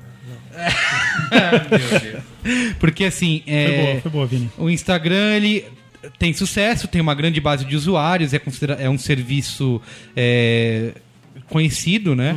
Só que eles ainda não sabem como vão ganhar dinheiro, não tem um, um modelo de negócio ainda é, definido para saber como esse dinheiro vai voltar. E ficava essa discussão, né? O que, que- o que, que é esse um bilhão que o Facebook pagou? Aí quando eles pensaram em vender as fotos das pessoas, todo mundo reclamou. É isso, é, a galera Os caras ficou... iam ganhar um dinheiro, não Isso, exato, exato. Mas eles já mudaram algumas coisas, né? Não, Você é. pode marcar pessoas. Lógico. Não, e eles não vão chegar. Já Foi mexendo. uma coisa que o Cris Dias falou. No máximo eles vão fazer que nem o Twitter, que é a empresa paga e, e deixa a sua foto em destaque e tal. Mas enfim, no- nesse valor, aí você inclui. Ah, tem a equipe, tem o. é, tem o. A coisa física, né? Você tem a equipe, o Os lugar, ativos. os ativos, exatamente, era essa palavra. E, e aí, só que isso vale um bilhão? Não vale. Quanto disso é realmente a marca? Ah, eu estou comprando um Instagram, o nome Instagram, o login e tal, e essa percepção que a galera já tem desse produto, né? No caso da Instagram, eu acho que até a marca tem um papel menor num momento desse de Ah, venda é? do que todo o potencial do, da, da- do plataforma. aplicativo, da plataforma, de como ele pode Ah, se E o cenário Eu também. achei que Era era o inverso. estratégico comprar, porque era uma plataforma que estava crescendo, plataforma externa que estava crescendo muito dentro do Facebook. Então, para eles era estratégico que esse tráfego Ah, fosse deles. sim, E tem outra coisa, não esses de valores, terceiro. esses valores Mas a marca, nesse caso, eu Talvez acho que seja foi... pequena. É, exatamente. Eu achei que era o inverso. Esses valores de compra e venda de empresas, principalmente pelo Google, pelo Facebook que a gente vê aí, eles não são reais, assim. O cara não pode ir lá e sacar no banco Um um, bilhão. bilhão. e sair feliz da vida. Sim. É tudo em stock option, no futuro e Ah, coisa assim e tal. tá. Ele não é realizável de Sim, verdade. se der certo, você ganha o, o dinheiro. cara, é, o cara senão- vira sócio do Facebook, na tem- verdade. Eu vou comprar a empresa então. Te É. pago. Quando realizar, eu te pago, É. né? Agora, eu só queria voltar aqui numa questão que o Google levantou, que eu acho que é interessante a gente falar, que é sobre marcas que conseguiram manter o, o posicionamento e não se perderam ao longo do caminho. Eu acho que o McDonald's conseguiu fazer isso por muito tempo, agora se perdeu. Uhum. Antes você ia, o atendimento era padronizado, a roupa, não sei o que, o discurso, a comida, era... E aí, hum, sem tirar a questão de qualidade. Eu se é fui no é. McDonald's lá em Cannes e, cara, parecia uma zona de guerra. Não, agora tá terrível. O Brasil já chegou a exportar atendimento. A gente treinava americano em, em atendimento. Do McDonald's. É, e a, Brasil. Não, mas entendimento do McDonald's. Do McDonald's. Tá. E agora é terrível. Agora, realmente, mais uma vez Mas se é, perdeu. mas é porque em algum momento esse padrão do McDonald's, que era visto como uma coisa legal, como um sinônimo de perfeição, de funcionamento, etc., é, em um certo momento do- da vida isso passou a ser percebido como uma coisa ruim, né? Como Essa padronização. Sim, sim, ma- pasteurizado, A, né? a- a maquininha que, né? Eu lembro, tinha até. Saí em revista, vi uma super interessante uma vez, que era um mapinha de como funcionava É. o McDonald's. Eles tentaram dar uma humanizada. no Isso, é, exato. isso. Mas era um puta trabalho de brand, ruim, né? Você vê o, o cardápio lá. É. o- O hambúrguer era um isso? comprimido que eles tiravam do, Ah. da geladeira e botavam na frigideira e. Mas independente se você gosta ou não, você tem aí grandes. Aí a gente, aí a gente cai sempre falando das mesmas marcas. Nike, eh, Starbucks, Adidas, todos construíram marcas fortes, são muito grandes e gerem isso muito bem. Mas Starbucks tem uma, tem uma característica bastante diferente de outros no mesmo segmento, que ela não tem franquias, né? Não tem o, não tem o franqueado. Pelo menos essa informação. É, essa é sim, sim, são É, ela não tem o franqueado e aí com isso ela consegue manter um Manter, pouco mais sim. de controle. sobre- Mas Mas essa foi uma decisão para manter esse Pra manter controle, esse. justamente Exatamente. manter o padrão de Isso, qualidade. essa decisão é branding. Exato. E tem um negócio que eles fazem, e outras marcas estão fazendo também, que a Starbucks já virou, depois que eles cresceram tanto e estão em cada esquina, né, parece um negócio. Tem gente que fala que é negócio imobiliário que eles estão, né? Aham. Porque não é de café. De, tão, de, tão, de tantos lugares que eles já estão, e aí virou uma mega empresa, né? Um, um grande grupo corporativo, etc. E aí e tem gente que, que tem uma certa restrição a isso, né? Cria uma. Como eu posso dizer. O cara não gosta de. É que nem você falar, ah, vou no McDonald's, ah, não, essa grande empresa, eu vou comprar Sim, Nike, sim. E a, e a Starbucks tem aquele esquema de voltar a fazer é, cafés de bairro, né? Cafeterias de bairro. E é da própria Starbucks, eu até botei no B9 isso uma época. E o Wi-Fi grátis também. É, Wi-Fi grátis, isso. Eles até eles começaram em Seattle, óbvio, de onde é a empresa, e tem uma esquininha que é um café que parece todo artesanal, onde o atendente sabe o nome das pessoas, um negócio de bairro. E é da Starbucks, né? Eles são donos, eles controlam isso, que é justamente para pegar esse pessoal que é contra as grandes marcas e eles estão expandindo isso para outras cidades, obviamente limitado, mas eles voltam, tudo pertence a eles, eles controlam isso, mas voltam às origens da empresa, né? Boa. É, eu queria, tá, estamos chegando ao fim desse programa, queria perguntar, Guilherme, para quem tem vontade de estudar, de Essa saber mais pergunta. sobre o assunto, Saulo, isso mostra eu tô sempre um passo velho. à sua frente, Carlos Minigo. É, que dica você dá? Olha, a dica principal é faça uma pós-graduação. Tem muitos bons cursos de pós-graduação, de master, de MBA em branding. É, dá para ser auto- autodidata? Dá, mas o processo vai ser muito mais lento. Acho que o MBA pode ajudar bem. Existem alguns cursos livres, mas que eu diria, eu mesmo dou cursos livres na área, mas faça o curso para ver se o assunto te interessa e se é algo que vale a pena você depois ir procurar numa pós-graduação. É, não tente pegar atalhos porque não tem muito como. Numa pós-graduação você vai ter um overview geral de todas as disciplinas que envolvem todas as ferramentas que você vai ter que usar de gestão de stakeholder, ponto de contato, posicionamento, comunicação de marca, para poder entender um pouco mais como você vai atuar ou até depois escolher um braço dentro da área para definir De sua que, atuação. de que área vem mais o pessoal de, de publicidade, de administração? Tem de tudo. Tem pessoal de moda, tem muita gente vindo da área de design, Ah, porque é? é interessado no tema, tem da área de engenharia, administração, marketing, mas nos cursos que eu dou, eu tenho visto, nos cursos de pós-graduação que eu dou, muita gente da área de marketing e da área de design indo atrás de, de pós-graduação. Eu queria te perguntar sobre o seu curso e eu também queria perguntar sobre o seu curso, Vini. Eu, porque eu sei que vocês. é, o Guilherme acabou de contar do curso dele e você também tá com um curso aí pra, pra entrar, não é? Sim, eu vou fazer um agora em Goiânia, no final do mês, de social branding, que é até o Guilherme que tá aqui é, é parceiro meu nesse trabalho, é, que é fazer construção de marca, olhar para a construção de marca a partir do trabalho de redes sociais. E aí fazer usar as plataformas de branding, que é planejamento, conceito de marca, DNA e tudo, como aplicar isso em rede social, num trabalho digital, a partir do entendimento de interação, de conversa com as pessoas. É, é tentar um pouco se apropriar, não do modismo do branding, né? Mas da importância do branding também nesse universo que é tão efêmero, é tão é, Ah, mas, curtamente assim, compartilha. pode né? dizer que É, tem de- Quando, onde e quem tiver interesse. Em Goiânia, é, no coletivo Centopeia. É, vão ser três dias, são 16 horas de curso, é no dia 26, 27 e 28 de julho. Nossa, imagina de- tanto tempo aguentando o Vini, cara. Nossa. Ainda bem que Mas você... eu seguro o S lá, É. lá eu falo três. E pra quem quiser fazer o curso? coletivocentopeia.com.br Boa. E o seu curso, Guilherme? Bom, pode jabá mesmo? Pô, lógico, deve. já Então vamos lá, o meu Eu te curso mando o boleto depois. É, o Google, o Google que Já que já queimou boletos, um monte de marca que nunca mais vai anunciar aqui, né? Bom, o meu curso Cara, não, vai aliás, ser... por incrível que pareça, a gente queimou pouquíssimas. É? É, a British Petroleum é, azar, não anuncia no Brasil, não tem Tá bem, problema. tudo bem. Mas, porra, o que- que a gente poupou de banco. E a gente falou bem da Pepsi, né? Eu falei bem da Oi, eu é. falei que eu admiro. Falamos bem de telefonia. Vamos falar mal de banco? Poupou banco. Pô, foi excelente, cara. Eu achei que ser um desastre. o Saulo não falou nada do Eu, banco. a ele marca que eu quero queimar, vocês não deixam. Então eu tenho que ficar quieto. aqui, né? Palmeiras? Palmeiras Mas já tá queimada linda. faz tempo. Mas conta, conta, Guilherme. Bom, vai ser no dia 27 e 28 em Campinas. Quem quiser mais informações, entra lá na página do Daniel, do Logo BR, que está organizando esse curso lá. E no segundo semestre ainda vai ter um em São Paulo, ainda sem data definida. Legal. Boa. Só uma última pergunta, o Mr. Saulo. A gente falou, no último programa a gente falou sobre estágio, né? Sobre estagiário. E eu queria saber, assim, que quando uma empresa de branding vai selecionar profissionais é, ou selecionar um estagiário, qual- quais são os critérios, assim? Porque por ser uma, por ser uma área nova, né? Principalmente por você ter falado que vem muita gente de, de diversas áreas, né? De, de administração, de design. Que que a pessoa tem que ter uma. Como que ela constrói uma experiência nisso? Se, se alguém que trabalha em publicidade, por exemplo, pode ser considerado uma experiência é, ne- ne- nesse meio para trabalhar diretamente com branding? Olha, o cara pode vir de marketing, de publicidade, de administração. Muitos têm vindo por conta da área de design. Vale sempre falar, poxa, 80% do que a gente faz no escritório ainda é identidade visual, não é branding. Branding é os outros 20%. Então, quando entra o estagiário, ele também não, ele entra lá sem saber muito o que é. Entendi. Então, dificilmente tem um estagiário falando, eu quero branding, embora isso já tenha acontecido. Os que tiveram, alguns eram da área de marketing, outros da área de design. É, mas se ele for trabalhar com a parte de design, vai ter que ser designer, é Exato. meio óbvio.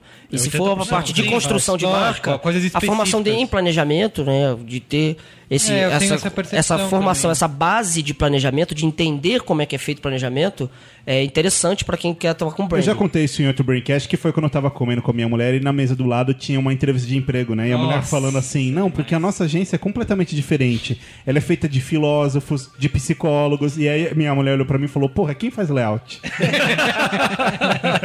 Seu Abel? Seu Abel, Salão.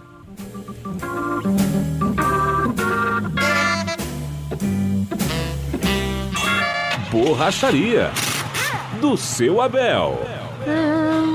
Ô, Guga, Eu. a primeira é pra você aí. A primeira é pra mim. O o nome, do, o nome ficou restrito. ah, só os amigos, não podem ser vistos por amigos dos amigos ou por qualquer pessoa. É, ele é um jornalista, ou ela é um jornalista, uma jornalista, idade de 23 anos, e ela mora em qualquer cidade aí do Centro-Oeste. Ela mora em Tumbiara, Goiânia, Goiás. É, Fala pessoal do B9, acabei de ouvir o programa sobre a vida de estagiário e lembrei de uma abelada que vivenciei durante a minha vida de universitário. É um homem. Eu estagiava na assessoria de comunicação da ONG do seu Abel, seu Abel ONG. Seu Abel salvando baleias. Leia-se, atualizava o site do lugar. Com o dinheiro de um edital, seu Abel resolveu contratar uma atriz da cidade que se chamava Pilar para ser a apresentadora do vídeo institucional da ONG, que por acaso ficava na rua Pilares. Nossa. Ok. Clichê. Seu Abel, como quem não quer nada, perguntou o que eu achava da ideia de começar o vídeo com esse maravilhoso trocadilho. Pilar na rua Pilares.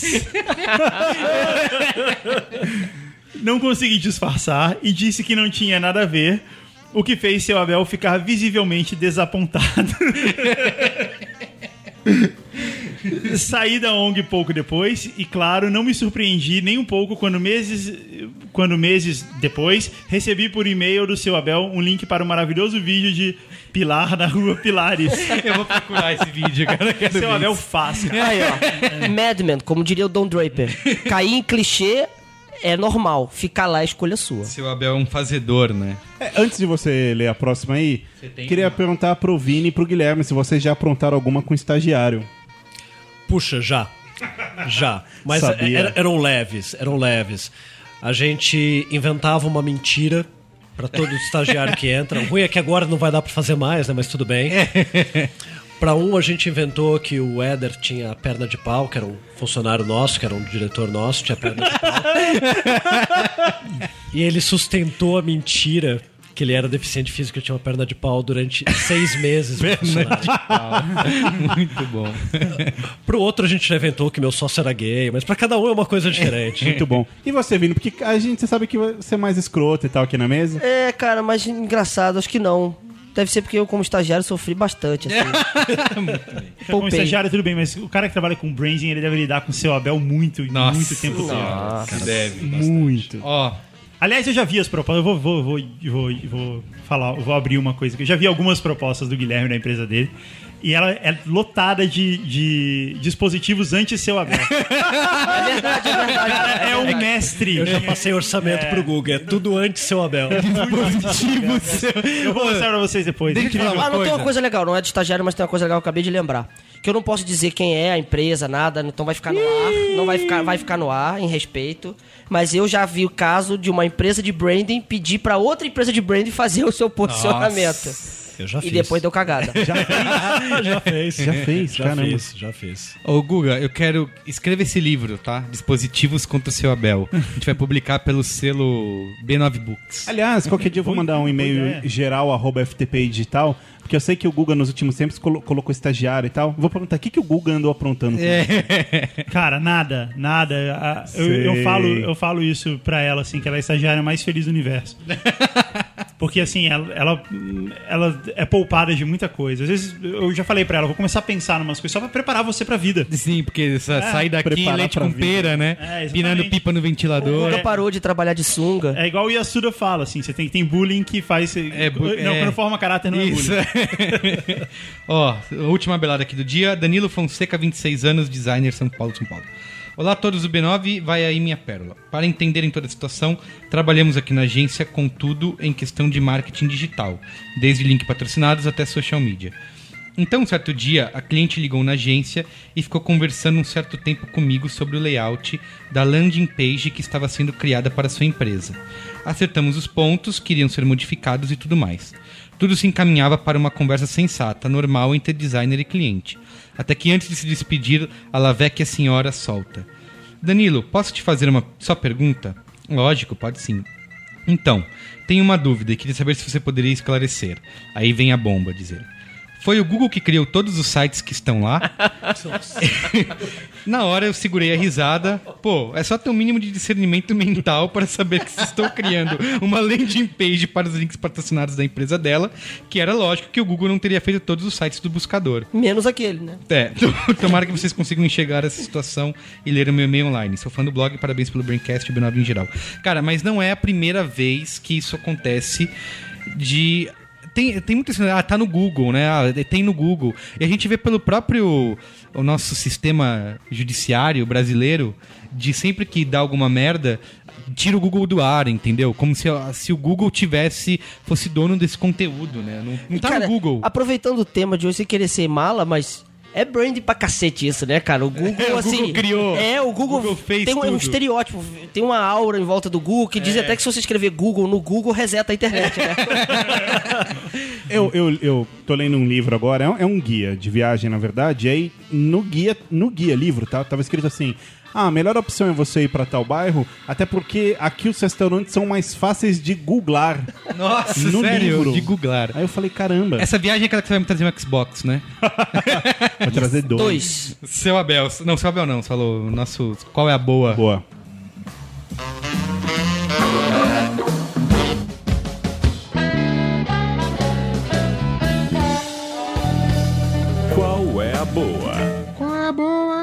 Guilherme, você sabe que qual é a boa é o verdadeiro programa, né? Tudo Isso, que. é tudo parte que, mais tudo, bacana. Isso, a galera quer- o que quer vem antes isso. É for play. Isso.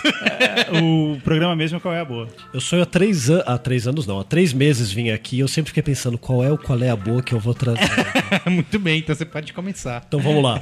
O Qual é a Boa é um jogo que faz aniversário de 10 anos esse mês. É um MMO, então para quem tem, ele é legal porque ele é bacana para quem tem a plataforma PC e para quem tem PlayStation 3. O jogo se chama EVE Online, é um MMO espacial, super complexo, super nerd, você tem que Na estudar Coreia 15 é a febre, né? Meu, os caras só têm um servidor pro mundo todo. Eles têm 500, assin... Eles têm 500 mil assinantes e geralmente online você tem ao mesmo tempo 50 mil pessoas em um único servidor em um único mundo. Nossa. E o que, que é o mais tesão? Eles lançaram esse ano, tá em uma fase ainda um um pouquinho mais do que beta teste, tá disponível para download para quem tem PlayStation 3. Um jogo que chama Dust é, 512, que é um shooter em primeira pessoa. E esse shooter em primeira pessoa são as batalhas que acontecem nos planetas dentro do jogo EVE Online e ele é sincronizado com o jogo. Então uma nave que está jogando no computador, no PC, pode atacar quem está jogando no PlayStation em solo e vice-versa. Então ele tem um, acho que é o primeiro jogo que tem uma interação entre uma plataforma MMOPC com uma plataforma de game do PlayStation 3. Então, Qual o nome do muito jogo? bacana. EVE Online. EVE Fazendo 10 Online. anos. 10 anos. E é um jogo pouco conhecido porque ele é ele não é tanto assim for fun, ele é bem barra pesada. É nerd, né? Ele é pay, é pay to play. Mas tem um trial de 14 dias. Pô, eu, eu quero falar um jogo também. E depois uma piadinha. Na verdade, é uma história engraçada e curta. O jogo é o seguinte: eu peguei esse final de semana agora. ah, na- no meu Xbox, eu fui lá em download de jogos, tava vendo alguma coisa diferente pra comprar, e aí tinha um um demo pra baixar do Forza Horizon. E eu, eu nunca joguei jogo de corrida assim, sabe? Horizon. É, Horizon. É, Mas tem é, que ser com essa pronúncia. é uma das franquias exclusivas do Xbox, eles inclusive anunciaram. Cara, na E3, e assim, né? eu, eu nunca fui fã de corrida e tal, e aí eu peguei o demo, meu, eu surtei. É muito divertido, assim, muito divertido. E foi legal porque, é, até que enfim, é o primeiro jogo que minha mulher adora, assim. Ela Sério? pirou, quer comprar o volante, ficou, Caramba. ficou frenética, assim. E, e, cara, é o máximo. E a piada, Merigo, é o seguinte: nosso querido amigo Ivan Mizanzuki, do É. Anticast, veio com essa essa semana. Discutindo é. O jogo do ano acabou, fechou 2013. O jogo é Last of Us do PlayStation. Eu falei, meu amigo, GTA V. Você nem jogou ainda. Isso- Não, meu amigo, compra um Xbox primeiro. Falei- E eu falei, bicho, Manda o dia- boleto pra Microsoft. o- GTA V já é. essa o- tá merecendo um Não, Mas é verdade. Faz GTA V já é o jogo do ano desde 2009. Só, tava- só faltava sair, cara. É o jogo do ano. Ivan, é, é mais esse daí, Last of Us, é legal. É, é um joguinho que você tem que sobreviver no mundo, que as pessoas estão transformando. Ah, Nossa, é muito diferente. né? É, não, sacanagem à parte, meu amigo. Compre um A Xbox. Rockstar é a Pixar dos games. Era essa a sua qual é boa? É isso. Boa. E você, Guga? Então, vou falar de um jogo também. Boa. É, Sempre bom. fazia bastante tempo que eu esperava pra jogar League of Legends, que é o é, é um é um e-sport, né? Um esporte eletrônico, uma coisa assim. E Que a galera fica que pira, que tem os vídeos lá do. É, parece, eu não tenho certeza, mas parece que ele é o jogo mais jogado do mundo, uma parada assim. E e É de esporte. Eles têm- é- não, não é, um, é uma batalha de. São dois grupos, um contra o outro, mas não, não, é um esporte, não é, não é um jogo de futebol, coisa assim. É porque ele soa como um esporte porque você joga um time contra o outro, você joga uma equipe de. Acho que são cinco pessoas, não sei.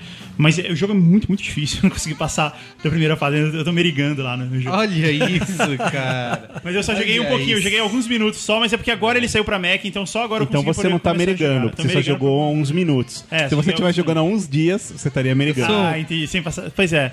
Eu e aí sou o outra mestre coisa- dos games. Tem uma outra, uma outra, um outro qual é a boa que eu quero. Não é um qual é a boa meu, eu quero eh, ratificar o qual é a boa do Cris Dias do, da semana passada.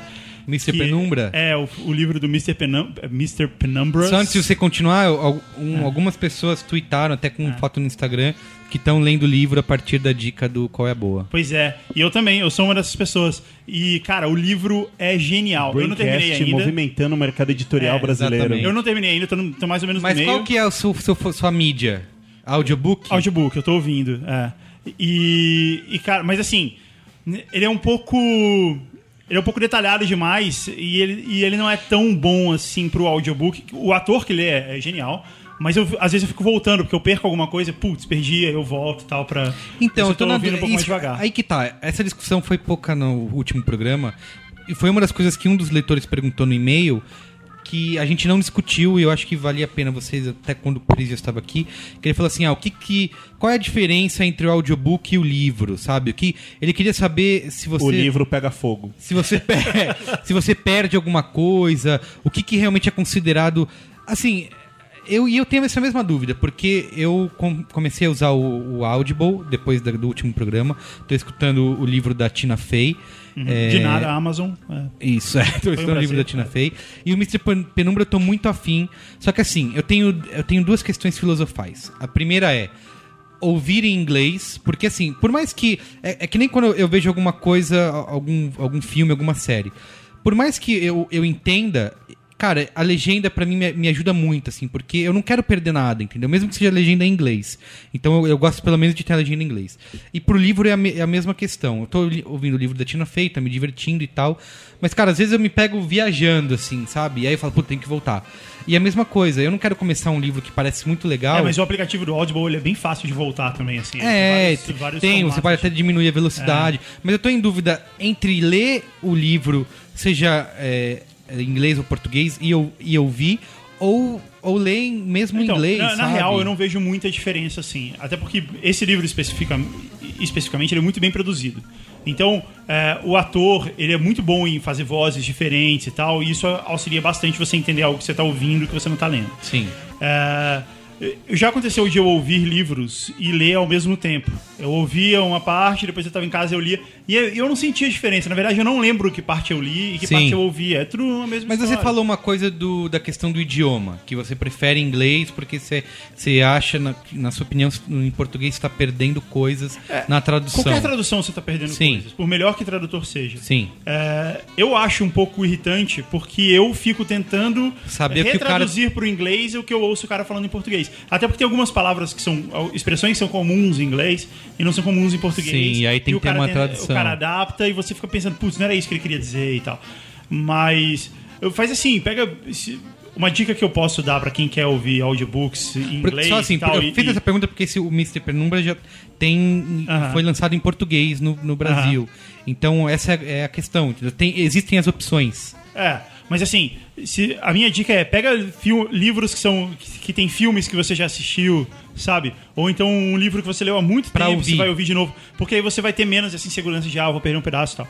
Eu perco, eu perco não, não por causa do, do- do idioma ou por causa do formato, eu perco porque é, eu ouço no trânsito a maior parte do tempo e tem Sim. horas que você para de prestar atenção É. no livro e passa e o trânsito anda. Tem, tem alguns momentos Que o trânsito anda. que o trânsito anda um pouco e aí você tem que prestar É, atenção ne- nele. nessa minha experiência de uma semana aí com Audible, eu tive essa impressão, assim, de, realmente, eu só vou usar quando eu tiver no trânsito, porque não tem outro momento. É. Se eu tiver em casa, se eu tiver, sei lá, ou de férias em algum lugar não fazendo nada, ou tiver numa viagem de avião, cara, eu vou ler, eu vou Mas pegar é o livro legal. e ler, entendeu? Não, Eu vou- é, é bem legal você ouvir isso no, no trânsito, mas eu acho legal ouvir no avião também, porque eu acho, por exemplo, um pouco cansativo você ler no avião, ainda mais quando você tá voltando de um dia de trabalho Sério? e tal. Ah, não e, sei. e Eu ouvir o audiobook, você põe ele no fone. Você É, eu volto pro funciono- trabalho eu- de carro, então não sei. Eu não funciono com essas coisas. Ah, Eu, eu queria muito o Guga funcionar, como você tá falando que funciona e tal.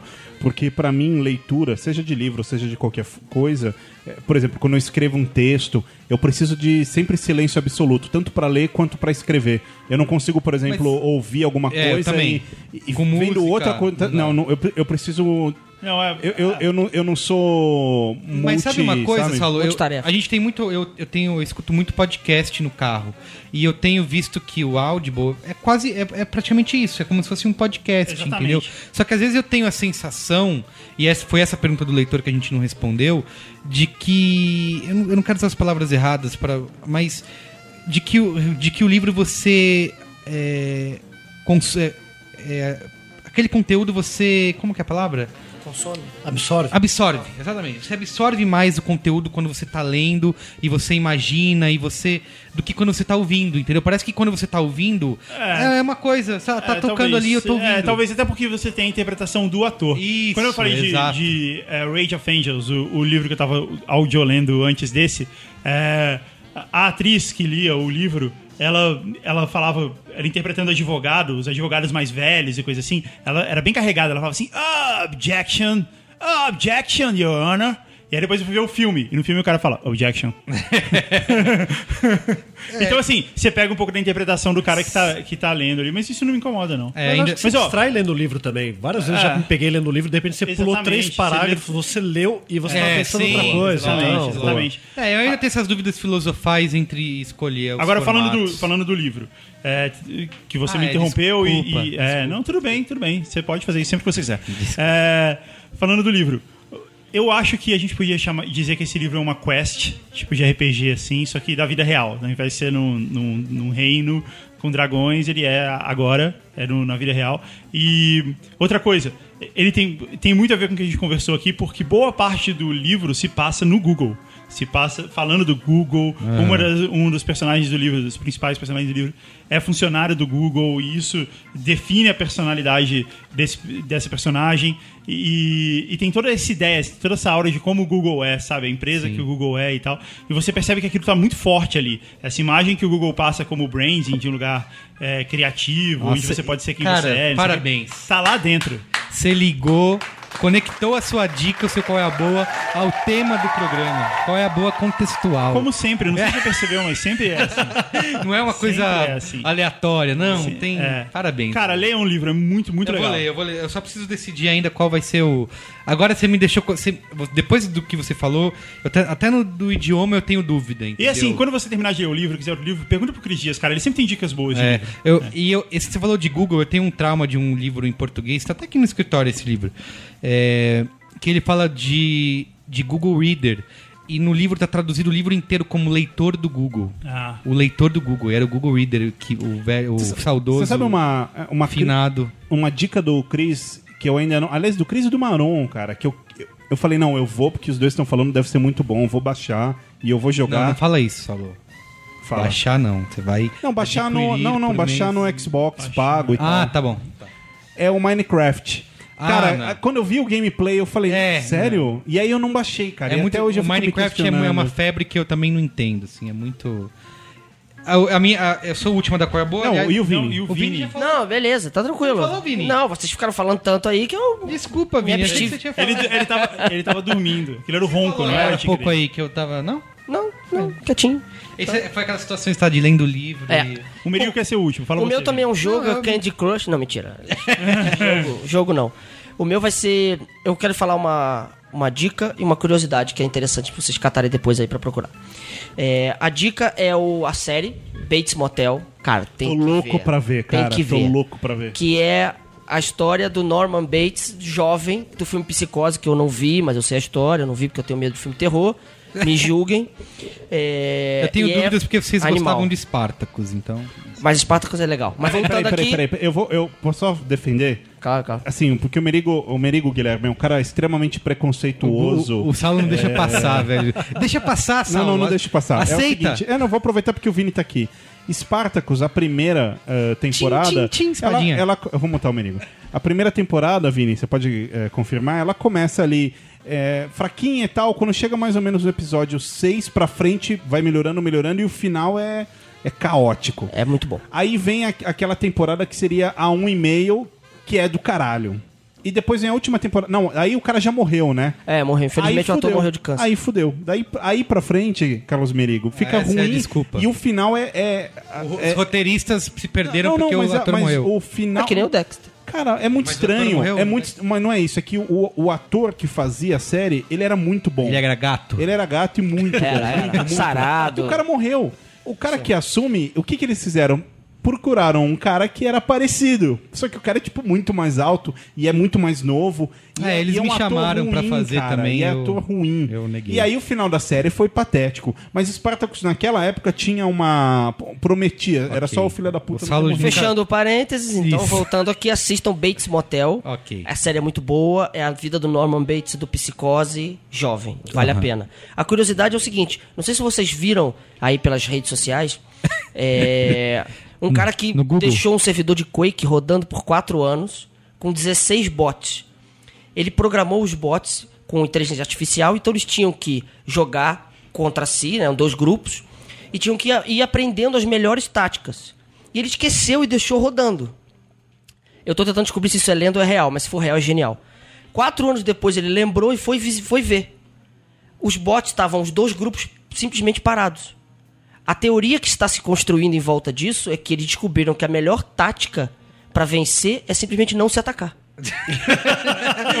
Ou seja, os bots descobriram o que a gente está tentando há anos, que é a, é a milênios, que é a paz mundial. Então, eu, É genial isso. Eu acho que eu acho que isso é lenda por dois motivos. Eu li isso aí no Facebook também. Eu acho que isso é lenda por dois motivos. Primeiro, é, você você com- você não você pode programar o bot porque ele, ele tem que matar, ele tem que ir pra, pra guerra.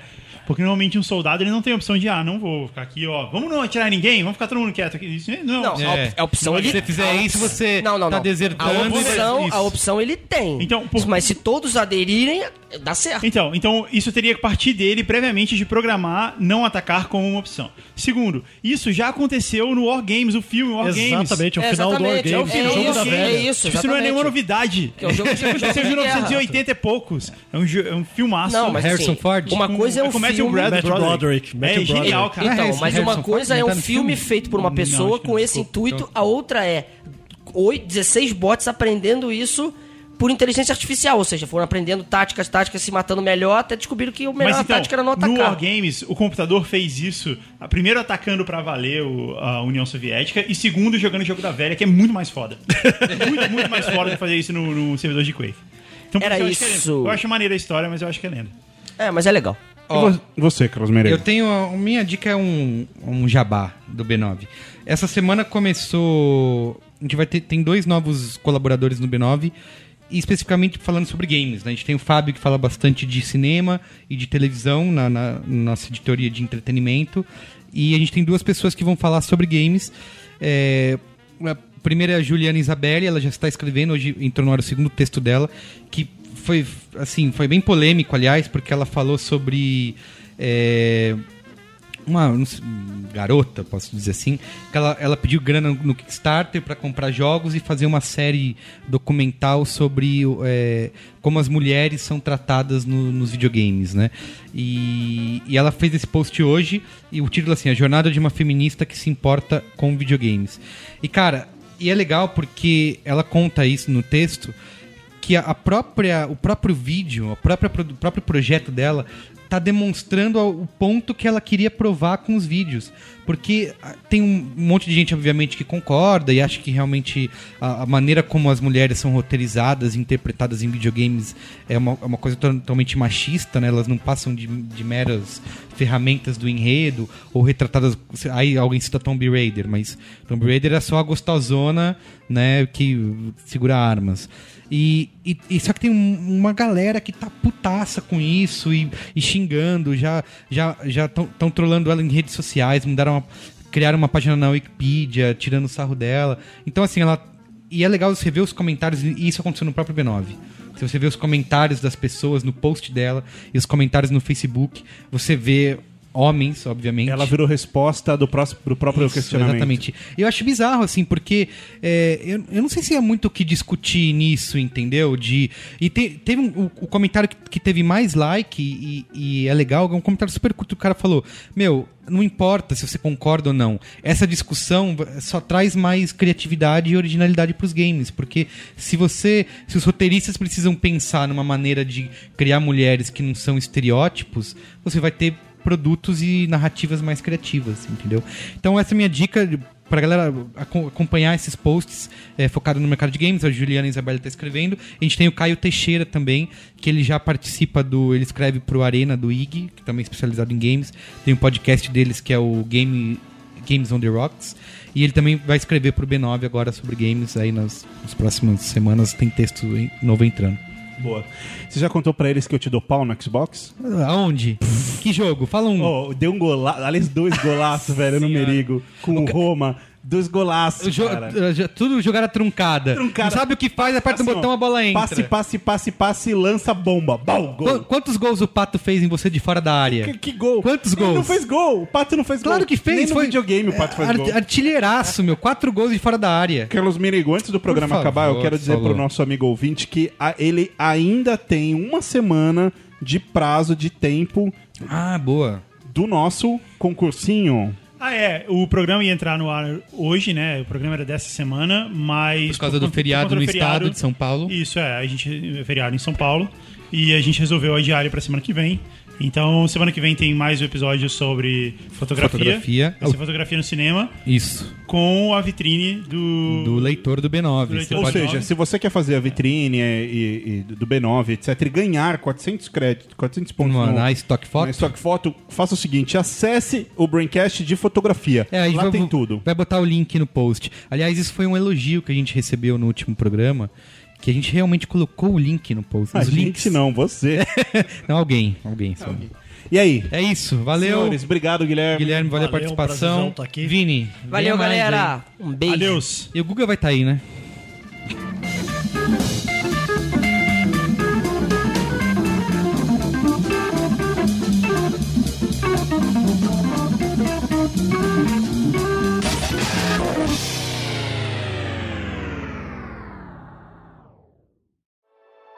Dias comuns se tornam inesquecíveis com o gin garrafa azul. Um brinde com Bombay Sapphire. Beba com moderação.